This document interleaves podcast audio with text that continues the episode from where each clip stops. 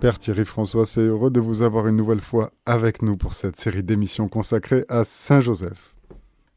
Bonjour. Bonjour et une question évidemment dans la tête de beaucoup de nos auditeurs à laquelle vous allez vous empresser de répondre. Joseph a-t-il douté? Joseph n'a pas douté et je vais essayer de dire pourquoi. Je vais essayer de dire pourquoi, mais auparavant, si vous me le permettez, je vais relire cette fameuse phrase de, dans l'évangile de Saint Matthieu qu'on a développée la dernière fois et redire aussi euh, la question de cette répudiation euh, secrète de Joseph. Et ensuite, on parlera de cette question du doute de Joseph, mais je sais que Joseph n'a pas douté. Je relis la parole dans Saint Matthieu au chapitre 1 au verset 19. Juste avant, je vais reprendre le texte. Voici quelle fut l'origine de Jésus-Christ. Marie, la mère de Jésus, avait été accordée en mariage à Joseph. Or, avant qu'ils aient habité ensemble, elle fut enceinte par l'action de l'Esprit Saint. Et verset 19, Joseph, son époux, qui était un homme juste, ne voulait pas qu'elle soit dénoncée publiquement il décida de la répudier en secret. Donc je disais la dernière fois que cette répudiation secrète de Joseph ne pouvait être qu'une seule chose, c'est que Joseph, quand il voit Marie enceinte, a forcément un choc énorme, un choc émotionnel énorme, mais aussitôt, il se souvient de la parole du prophète Isaïe la Vierge enfantera. Il comprend immédiatement que la Vierge qui enfante, annoncée par ce prophète Isaïe, c'est Marie qui est en face de lui. Et alors, à ce moment-là, il décide de la répudier en secret. Cela signifie qu'il va prendre Marie dans sa maison, il ne dira rien à personne, il s'occupera de Marie, il s'occupera de son enfant, et puis cet enfant, tout le monde croira que c'est son fils, et personne ne se posera plus aucune question. Voilà la réalité, la vérité de cette parole, l'interprétation juste de cette parole. Je redis encore que cette répudiation, c'est certainement pas de renvoyer Marie chez elle ce n'est certainement pas pour Joseph de quitter Nazareth pour prendre euh, le péché de Marie, entre guillemets, sur lui. Ce n'est pas possible. Et pourquoi ce n'est pas possible? Eh bien parce que c'est tout simplement pas secret. Si Joseph quitte Nazareth ou si Joseph renvoie Marie chez ses parents, dans sa maison, il n'y aura plus aucun secret, évidemment. Or, là, on nous dit bien, il répudie, il décide de répudier Marie en secret, c'est-à-dire qu'elle ne sera pas son épouse, mais personne ne le saura. Et puis, euh, l'enfant, il l'adoptera et personne ne saura que c'est le Fils de Dieu, que c'est le Fils biologique de Marie, en quelque sorte, et que lui, il adoptera cet enfant. Voilà ce que signifie cette répudiation secrète.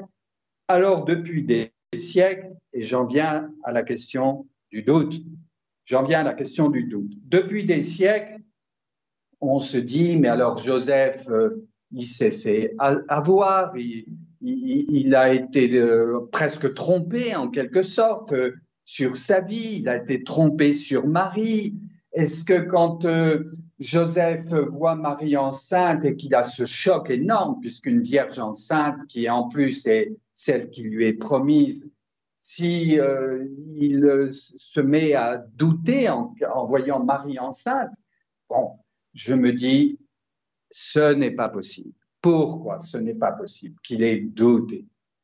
Parce que, premièrement, le mot doute n'est pas dans le texte. Et puis l'évangile, vous savez, chaque parole compte, chaque euh, phrase compte. Tout est dit dans l'évangile et ce qui n'est pas dit ça veut dire que ça n'existe pas, ou alors ça veut dire que c'est sous-entendu. Et là, le doute n'est pas sous-entendu, le doute de Joseph, et puis le mot doute n'y est pas. Et pourquoi il n'a pas douté, Joseph? Parce qu'il était préparé, préparé à cet événement. Il était préparé à voir Marie enceinte sans le savoir. Donc, en voyant Marie enceinte, il a un choc, forcément. Il se souvient de la parole, la Vierge enfantera, et aussitôt, parce qu'il était préparé à cette mission, depuis l'enfance, depuis toujours, il ne se pose plus de questions, il ne doute pas de Marie, il sait que c'est la Vierge qui enfante, il sait que c'est pas un autre homme qui aurait pu mettre Marie enceinte. Non, ce n'est pas possible. Il n'a pas douté. Il n'a pas douté de Marie et il s'est dit, je vais maintenant que personne ne saura d'où vient cet enfant, aller dormir, aller me coucher. Et pourquoi on sait qu'il est allé se coucher? Eh bien parce qu'il se réveille quelques instants après. C'est au verset 24. Quand Joseph se réveilla, il fit ce que l'ange du Seigneur lui avait prescrit. Comprenons bien, comprenons bien que Joseph, s'il part dormir, s'il part se coucher, c'est parce qu'il est dans une paix du cœur totale. Un homme qui doute, un homme qui doute euh, se pose des questions, il réfléchit, voire il s'énerve, voire encore il accuse Marie. Rien de tout ça dans le texte, rien de tout ça en Joseph. Il ne se pose pas de questions, il ne réfléchit pas, il ne s'énerve pas, il n'accuse pas non plus Marie, il la voit, il la regarde, il comprend, c'est Marie, la Vierge, qui enfante. Il sait maintenant. Il sait dans son cœur que sa vie est transformée. Il sait dans son cœur que sa vie est changée. Bien sûr, il pensait se retrouver avec Marie dans la même maison, sans doute comme frère et sœur, parce que moi je crois que si Marie a été préparée à sa mission d'être la mère de l'enfant Dieu, elle a été préparée parce qu'elle est l'Immaculée Conception conçue sans le péché originel. Elle aussi, le jour de l'Annonciation, elle ne savait pas ce qui allait lui arriver. Trois mois plus tôt, c'est le jour de l'Annonciation. Marie a cette visite de l'ange et puis elle ne doute absolument pas de la parole qui lui est dite. Tu vas enfanter, tu vas enfanter un enfant, tu vas enfanter le Messie, tu vas enfanter le Fils de Dieu. Et pourquoi elle ne doute pas, Marie, ce jour-là? Eh bien parce que, tout simplement, elle est préparée à sa mission, elle est préparée comme immaculée conception, conçue sans le péché. Donc, il n'y a pas en Marie la moindre résistance, le moindre doute, le moindre péché. Eh bien, Joseph, il est fils du péché originel. Lui, c'est différent. Il n'est pas immaculée conception. Mais par contre, par contre, Joseph est habité par Dieu. Il est habité par Dieu depuis toujours. Il est habité par l'Esprit Saint. Et je reviens à l'événement. L'événement, quand il voit Marie enceinte, c'est quand même incroyable. Elle est enceinte. La Vierge concevra, la Vierge enfantera. C'est elle, c'est Marie. Donc, il ne doute pas. Ce n'est pas possible qu'il doute. Marie n'a pas douté, Joseph n'a pas douté, Joseph n'a pas douté de Marie, Joseph n'a pas douté de Dieu. Non, il accomplit sa mission, il va prendre Marie dans sa maison et puis il s'occupera d'elle. Il ne sait pas encore que cela va durer une trentaine d'années. Pendant 30 ans, imaginez, pendant 30 ans, Joseph, Marie et Jésus, après la naissance de l'enfant à Bethléem, vont vivre ensemble, y compris en Égypte y compris en Égypte, parce qu'on reviendra une autre fois sur cette fuite en Égypte où la Sainte Famille va vivre trois années, va passer trois années, plutôt trois années et demie. Et puis le reste du temps, ben, ils vont vivre à Nazareth. Ils vont vivre à Nazareth, les trois ensemble. Et il ne peut pas y avoir le moindre doute, la moindre faille, la moindre hésitation de la part de Joseph. Pourquoi? Je le redis, parce que Joseph est conduit par l'Esprit Saint. Joseph, c'est pas un saint comme les autres. Bien sûr, la plus grande des saintes, c'est la Vierge Marie, l'Immaculée Conception. Mais tout de suite après, c'est Joseph. Joseph, son compagnon, son compagnon et son époux. Mais époux uniquement dans le sens que c'est le père de famille, c'est celui qui va protéger Marie, c'est celui qui va accompagner Marie, c'est celui qui va vivre aux côtés de Marie, qui va aider Marie à remplir sa mission. La mission de Marie, c'est donner la vie au Fils de Dieu sur la terre. La mission de Joseph, c'est d'être là, d'être là, le Père, l'époux de Marie. Mais un époux qui ne l'a pas connu dans la chair, Marie, ni avant, ni après, ni pendant. Et puis, il y a une phrase qui le rappelle aussi, c'est au verset 25 dans Saint Matthieu, il prie chez lui son épouse, verset 25 au chapitre 1 de Saint Matthieu. Il prie chez lui son épouse, mais il n'eut pas de rapport avec elle. Elle enfanta un fils auquel il donna le nom de Jésus. La tradition catholique, la tradition de notre Église a toujours été de dire, de penser et de croire que Saint Joseph en quelque sorte, je vais employer un mot plus actuel, c'était consacré à Dieu. Et Marie aussi, par excellence, bien sûr, comme vierge, c'était consacré à Dieu. Aujourd'hui, il y a des vierges consacrées dans l'Église catholique. Mais Joseph, lui aussi, Joseph, lui aussi, parce que toute son enfance, son cœur, son esprit était habité par Dieu. Et il s'est dit, bon, eh bien, puisque tout le monde se marie, je vais me marier, mais je sens, moi, dans le texte, je sens dans, la, dans le cœur de Joseph, dans l'esprit de Joseph, qu'il n'avait pas l'intention de donner un enfant à Marie. Il n'avait pas l'intention de donner un enfant à Marie parce qu'il se disait, puisque elle, ils ont dû dialoguer un petit peu au moment des fiançailles avec Marie, elle, elle ne souhaite pas avoir d'enfant. Pourquoi? Parce qu'elle se souhaite se Dieu, moi aussi je vais me consacrer à Dieu, et puis c'est mon appel de toujours. Et puis quand on est prêtre, et eh ben, ou religieux, on, comprend, on comprend ce que ça veut dire euh, ce, fait de se consacrer à Dieu, donc de renoncer à une famille, de renoncer à une épouse, de renoncer à des enfants. Moi, je l'ai vécu tout simplement. Alors après, c'est vrai que nous, nous sommes pécheurs et puis qu'il y a malheureusement eu des tas d'histoires d'infidélité à, cette consécration dans la vie des prêtres, dans la vie des religieux. Mais pour Joseph, il n'en est pas question. Pour Joseph, il n'en est pas question parce que il devait être l'époux de Marie, il devait être le père de l'enfant, il ne savait pas qu'il devait être le père de l'enfant de Marie, il ne savait pas que cet enfant viendrait de Dieu. Maintenant, il le sait, cet enfant, il vient de Dieu, je vais m'occuper de lui, je vais m'occuper de sa mère. Il n'y a pas d'autre vérité. Il n'y a pas d'autre vérité que celle-là.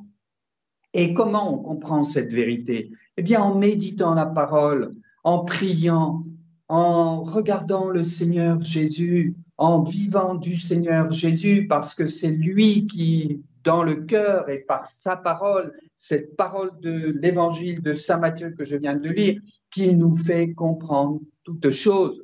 Il nous le dit d'ailleurs, Jésus, dans son évangile, la vérité tout entière. Je vous enverrai l'Esprit Saint et lui vous donnera, vous fera comprendre la vérité tout entière.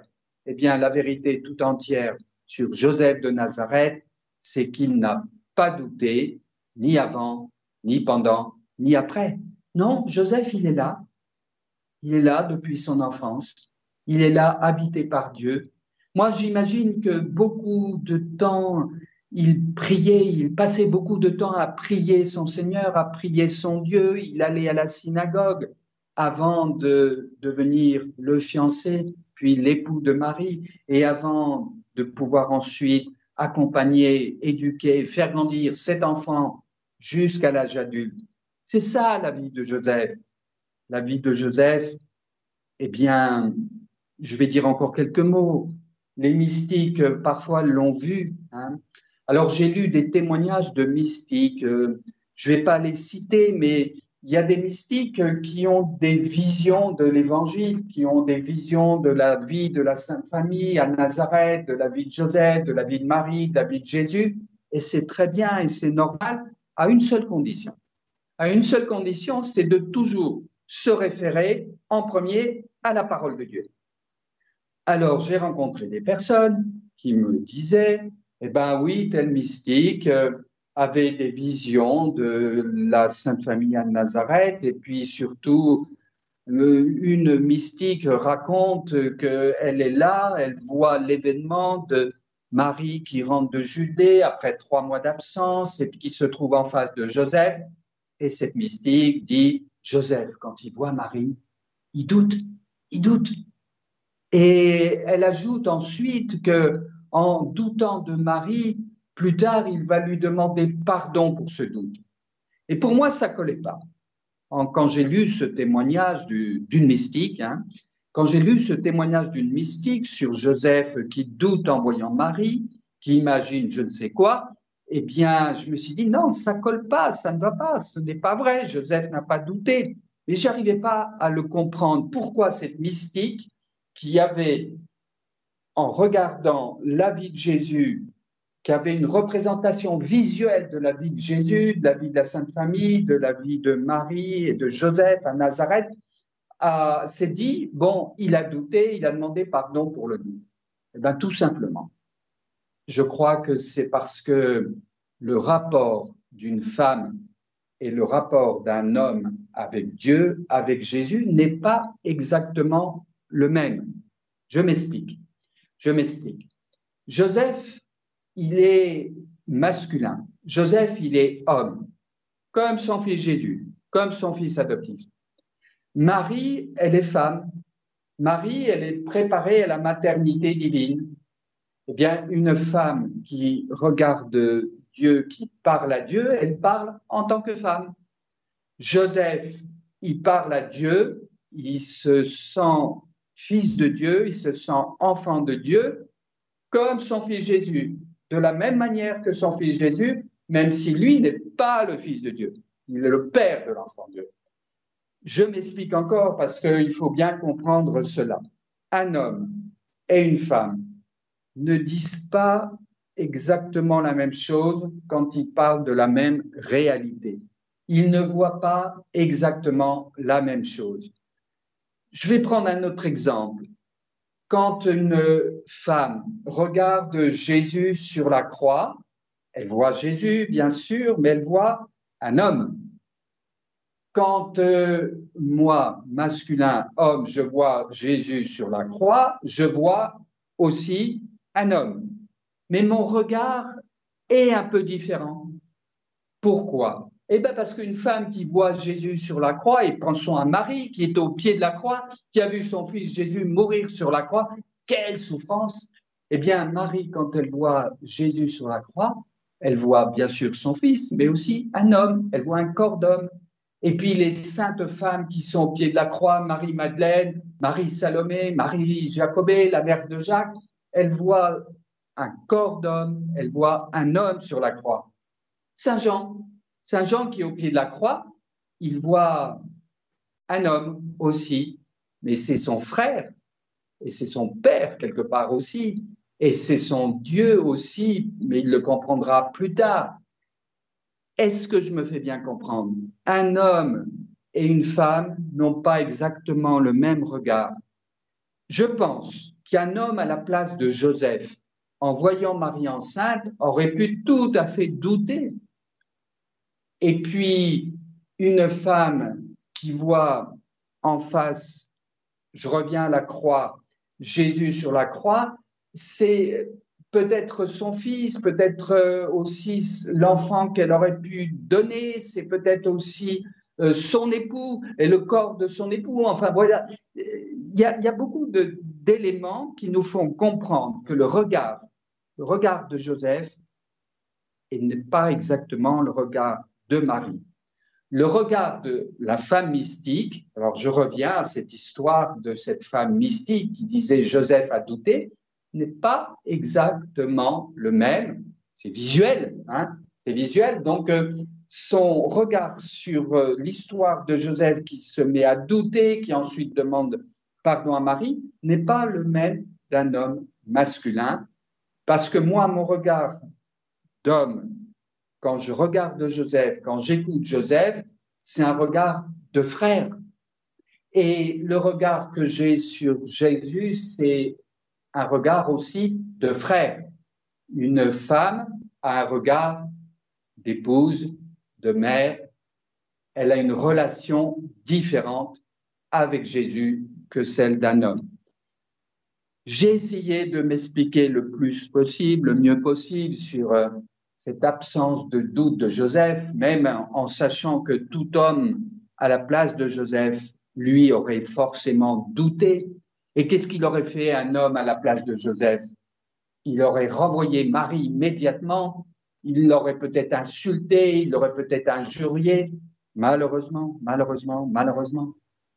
Joseph, non. Non. Il ne doute pas.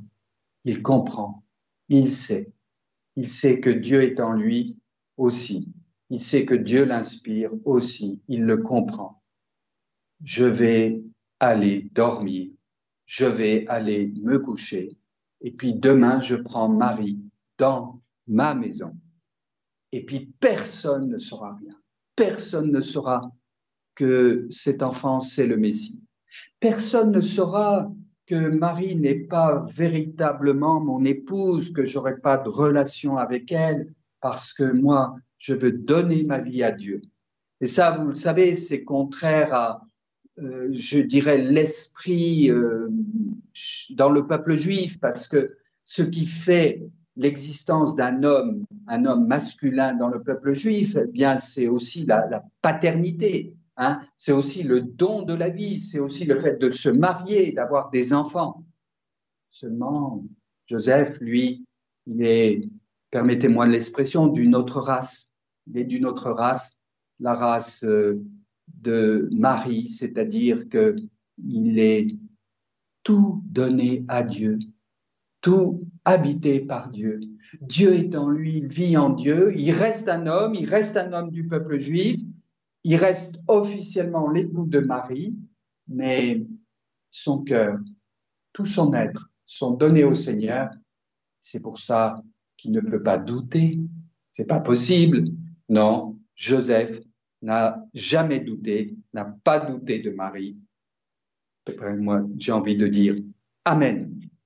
Père Thierry François, deux de nos auditeurs ont posé une question. La première, c'est Hélène, qui voudrait savoir, certainement rapport avec l'iconographie habituelle où l'on représente Saint Joseph sur les, les traits, sous les traits d'un vénérable, un ancien.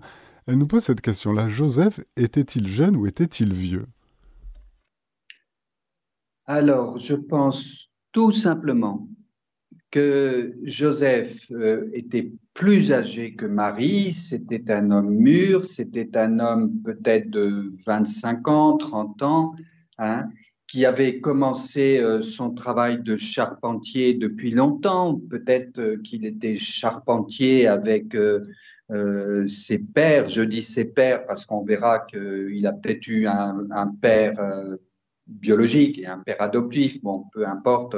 En tout cas, il travaillait ce métier de charpentier depuis longtemps et il était mûr depuis longtemps. Donc, euh, il avait euh, peut-être entre 25 et 30 ans, alors que euh, Marie était beaucoup plus jeune, sûrement, hein, parce que c'est vers l'âge de 13, 14, 15 ans, au moment où une femme peut enfanter, que Marie a eu cette visite de l'ange, même si on ne le sait pas, même si on ne dit pas son âge dans l'évangile, on peut penser que à partir du moment où elle était formée dans son corps et où elle avait la possibilité de donner la vie, de donner un enfant, qu'elle s'est trouvée enceinte de l'Esprit Saint au jour de l'Annonciation. Alors pourquoi on représente souvent Joseph euh, comme un homme âgé? Il y a deux raisons.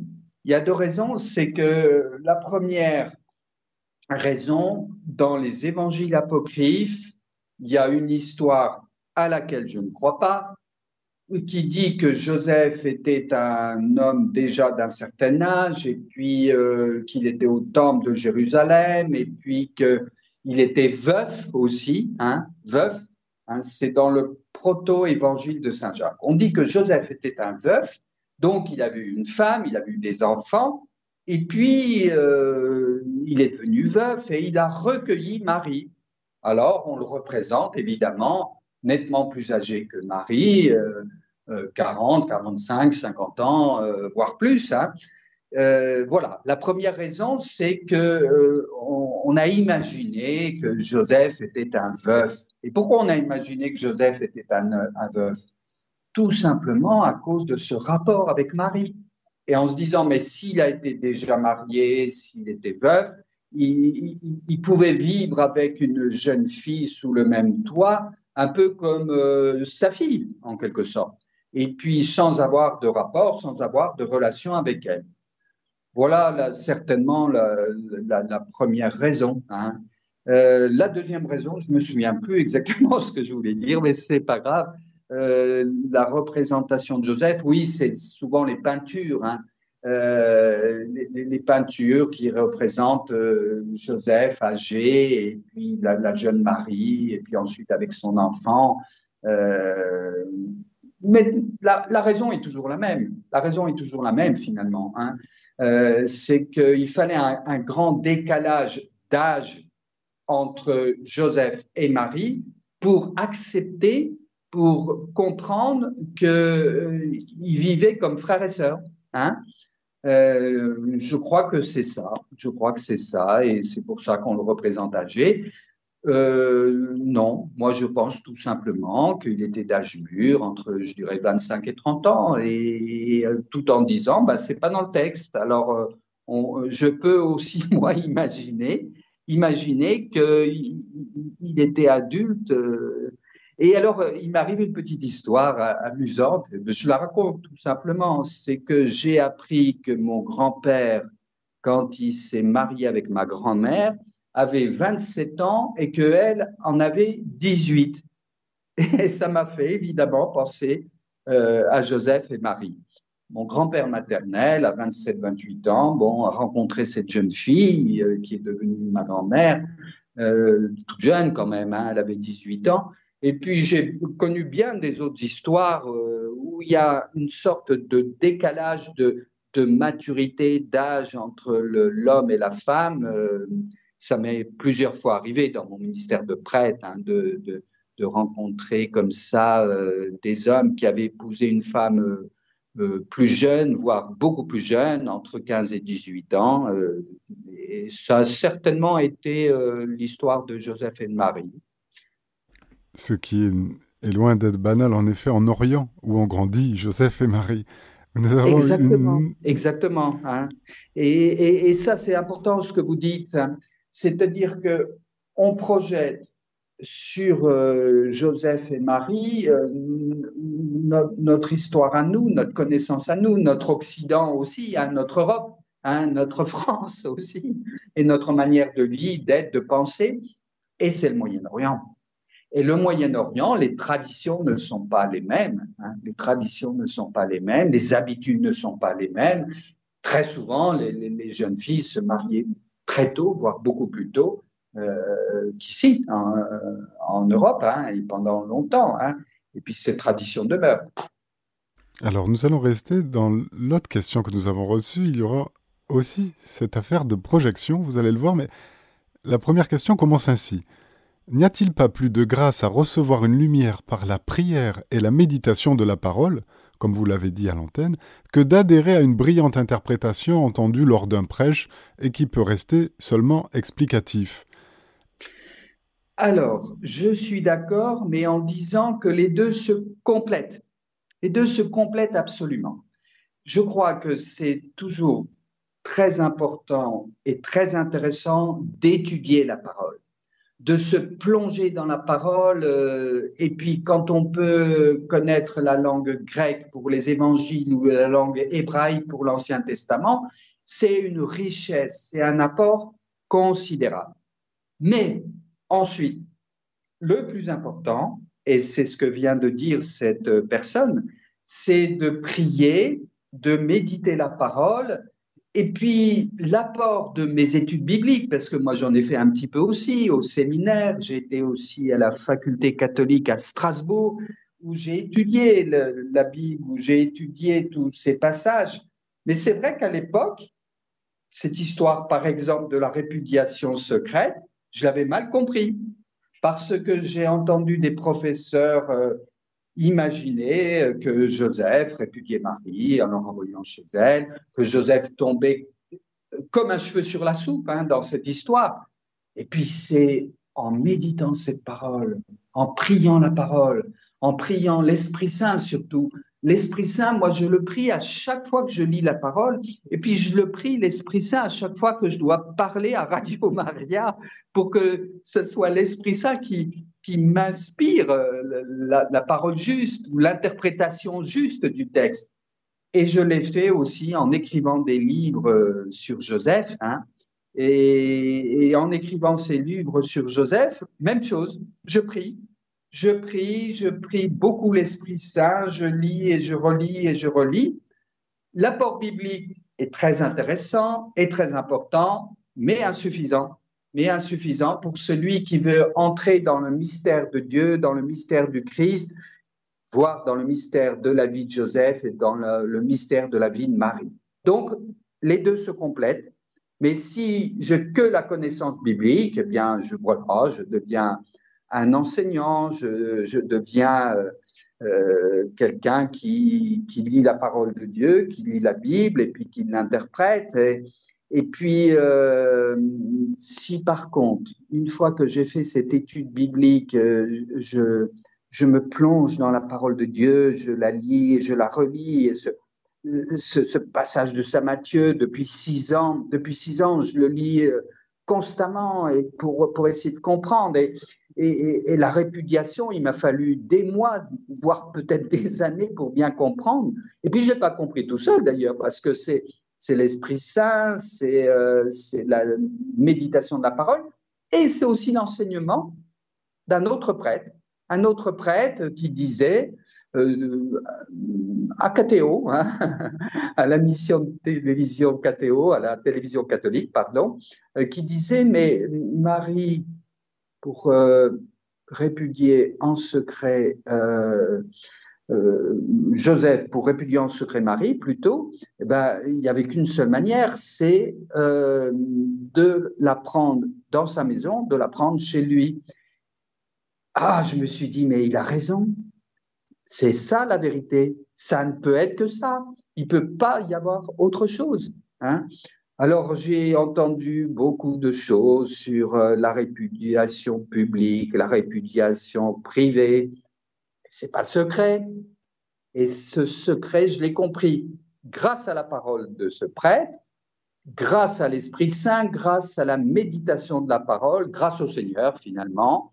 Et oui, je suis d'accord avec cette personne, mais en disant il ne faut pas opposer. Il ne faut pas opposer l'étude biblique et il ne faut pas opposer la, euh, la méditation de la parole euh, à cette étude biblique. L'un euh, va avec l'autre. il y a des gens qui étudient la Bible et puis ils font des découvertes tous les jours. Hein, et c'est extraordinaire. Hein, c'est extraordinaire. Moi, j'ai beaucoup de, livres d'explications sur la Bible. J'ai beaucoup de, livres qui, expliquent les mots, qui expliquent les paroles. Et puis ensuite, oui, en définitive, ce qui est important, c'est de dire l'Esprit Saint m'éclaire sur la parole. Et l'important, c'est de prier l'Esprit Saint pour qu'il m'éclaire sur la parole. Et c'est, je dirais, le, ce qui est définitif, euh, ce qui est le but, ce qui est euh, finalement notre vie chrétienne, c'est d'écouter le Christ, d'écouter sa parole, de vivre du Christ, de vivre de sa parole. Alors, euh, je redis, euh, c'est qui fait la vie de, ma fraternité de la parole, fondée par Mère Teresa de Calcutta. Hein. Mère Teresa disait connais la parole, aime la parole, vis la parole, proclame la parole. Et toute l'année dernière, à Radio Maria, j'ai parlé de Mère Teresa. Et moi, j'ai rajouté une chose à ces quatre euh, expressions de Mère Teresa, j'ai rajouté, ajouté, grâce à une personne, ah, grâce à une femme qui me l'a dit, il faut écouter. Il faut commencer par écouter. Alors je lui ai dit oui. C'était le 1er novembre l'année dernière. J'ai mis dans la référence de notre fraternité, il faut d'abord écouter la parole, connaître la parole, aimer la parole, vivre la parole, proclamer la parole. Et ça, je le fais tous les jours. Je le fais tous les jours ici où j'habite, hein. le mardi, le mercredi, le jeudi, le vendredi. Euh, on, se met autour de la table, on lit la parole de Dieu euh, et puis euh, on partage sur la parole de Dieu à partir des textes du jour. Et parfois, on va voir les commentaires bibliques, hein. même souvent, on va voir les commentaires bibliques sur cette parole. Mais le plus important, c'est qu'on commence par prier par l'Esprit Saint on commence par invoquer l'Esprit Saint, ensuite on lit les textes, et puis ensuite, je crois qu'on s'approche euh, de la vérité. Et pour... La vérité, c'est le Christ. Voilà. Pour atteindre cette, cette, vérité, il y, a, il y a certainement des projections à, à enlever. C'est la deuxième partie de la question que nous envoie cet auditeur. Elle nous parle du doute ressenti qui a été le corps de votre, de votre enseignement. Elle nous dit que de même, le doute ressenti peut être une projection d'un homme ou d'un père qui douterait lui-même de sa propre paternité, à plus forte raison que Saint Joseph est le silencieux et l'effacé par excellence. Oui, tout à fait. Et pour réfléchir sur ce doute, il faut lire le troisième chapitre de la Genèse, hein, Adam et Ève, parce que euh, Ève entend euh, la parole de, Satan, du serpent, hein, elle se met à douter de Dieu. Hein. Et ça, ça m'a beaucoup aidé. Hein. Alors, ça m'a aidé à deux niveaux, c'est-à-dire qu'il fallait que je lise aussi ce livre de la Genèse, ce chapitre 3 de la Genèse, pour essayer de réfléchir sur ce doute euh, soi-disant de Joseph. Et puis j'ai compris ensuite euh, que Joseph ne doutait pas et ne pouvait pas douter parce qu'il était habité par Dieu, il était en Dieu, et, et voilà, euh, tout simplement. une lectrice de Maria Valtorta, et ils sont nombreux à nous écouter à Radio Maria France, dû à la lecture que nous faisons sur notre antenne, note que dans les livres de Maria Valtorta, Marie a 17 ans, Joseph 25 ans, et que la représentation de Joseph âgé est celle en fait du juste selon la Bible. Selon la Bible, c'est-à-dire euh, euh, Il n'y a pas de précision. Il n'y a pas de précision. Il a pas de précision. Voilà. Mais puisque c'est ceux qui écoutent et lisent Maria Valtorta, moi je leur donne ce conseil ben, continuez de lire Maria Valtorta, mais à condition de dire toujours ce qui fait référence, c'est la Bible, c'est la parole de Dieu. Et Maria Valtorta, euh, c'est une femme extrêmement sainte, hein, et qui avait ces visions extraordinaires et parfois, j'ai lu des passages, il y a des, tas de livres, hein, il y a des tas d'ouvrages hein, de, Maria Valtorta où elle raconte, par exemple, la vie de, Nazareth. Mais ne prenons pas cela comme une parole d'évangile. Hein. C'est la parole d'évangile, c'est l'évangile qui nous fait comprendre que Maria Valtorta s'est approchée de la vérité, ou plutôt c'est le Seigneur qui lui a fait voir un tas de choses mais il reste une interprétation, une interprétation de Maria Valtorta, un regard, et par exemple, Maria Valtorta dit que Joseph a douté. Non, il n'a pas douté. Donc, ce n'est pas, pas, un reproche que je fais à Maria Valtorta. Simplement, je dis, Maria Valtorta, quand elle dit Joseph a douté, euh, c'est elle, comme femme, comme mystique, qui voit Joseph douter. Et euh, moi, dans ma méditation de l'Évangile, où il n'y a pas le mot doute et rien ne dit ce que Joseph est douté, c'est, je me dis, c'est ça qui fait référence en dernier. c'est pas un jugement, encore une fois, sur Maria Valtorta. Moi, j'aime bien lire les, les, expériences des mystiques, les récits des mystiques, mais il faut les référer à la Bible, à la parole de Dieu et à l'enseignement de l'Église aussi, hein, à l'enseignement de l'Église. J'en parle pas souvent, mais, mais euh, l'Église a une parole sur Marie, une parole sur Joseph. Bon, euh, je reviens à l'Immaculée Conception. Il faut savoir que c'est en 1854, 1854, donc après 18 siècles, que l'Église a prononcé cette parole par la bouche du pape Marie, elle est conçue sans le péché originel. Donc, euh, en plus de la parole de Dieu, eh ben, il y a cette parole d'Église, et il y a eu cette parole d'Église en 1854, hein, euh, du, pape de, l'époque qui dit, mais euh, c'est un dogme, on doit croire ça, on doit croire que Marie est Immaculée Conception. Père Thierry François, nous, avançons hein, tranquillement vers le terme de cette émission. Je vous laisse le mot de la fin. Le mot de la fin, eh bien, c'est plongeons-nous dans la parole de Dieu. Plongeons-nous dans la parole de Dieu euh, en priant, en méditant cette parole. C'est la lectio divina, mais j'emploie pas beaucoup ce mot parce que quand je suis dans la rue et que je vois les gens que je rencontre et puis que j'ai envie de leur dire, mais il y a le Christ et il y a sa parole, si je leur dis, euh, est-ce que tu as fait ta lectio divina ce matin euh, La personne va, vite partir parce qu'elle ne comprend pas le mot, évidemment, lectio divina. Euh, beaucoup de gens ne, ne, comprennent pas cette expression, même de chrétiens ne savent pas ce qu'est la lectio divina. C'est la lecture priante de la parole de Dieu, donc disons-le en français tout simplement, et puis après employons le mot de lectio divina, vivons la lectio divina, vivons la méditation de la parole de Dieu, la prière avec la parole de Dieu. Amen. Chers auditeurs, c'était notre émission Saint-Joseph avec le Père Thierry François. Vous pouvez réécouter cette émission podcast sur notre site internet radiomaria.fr.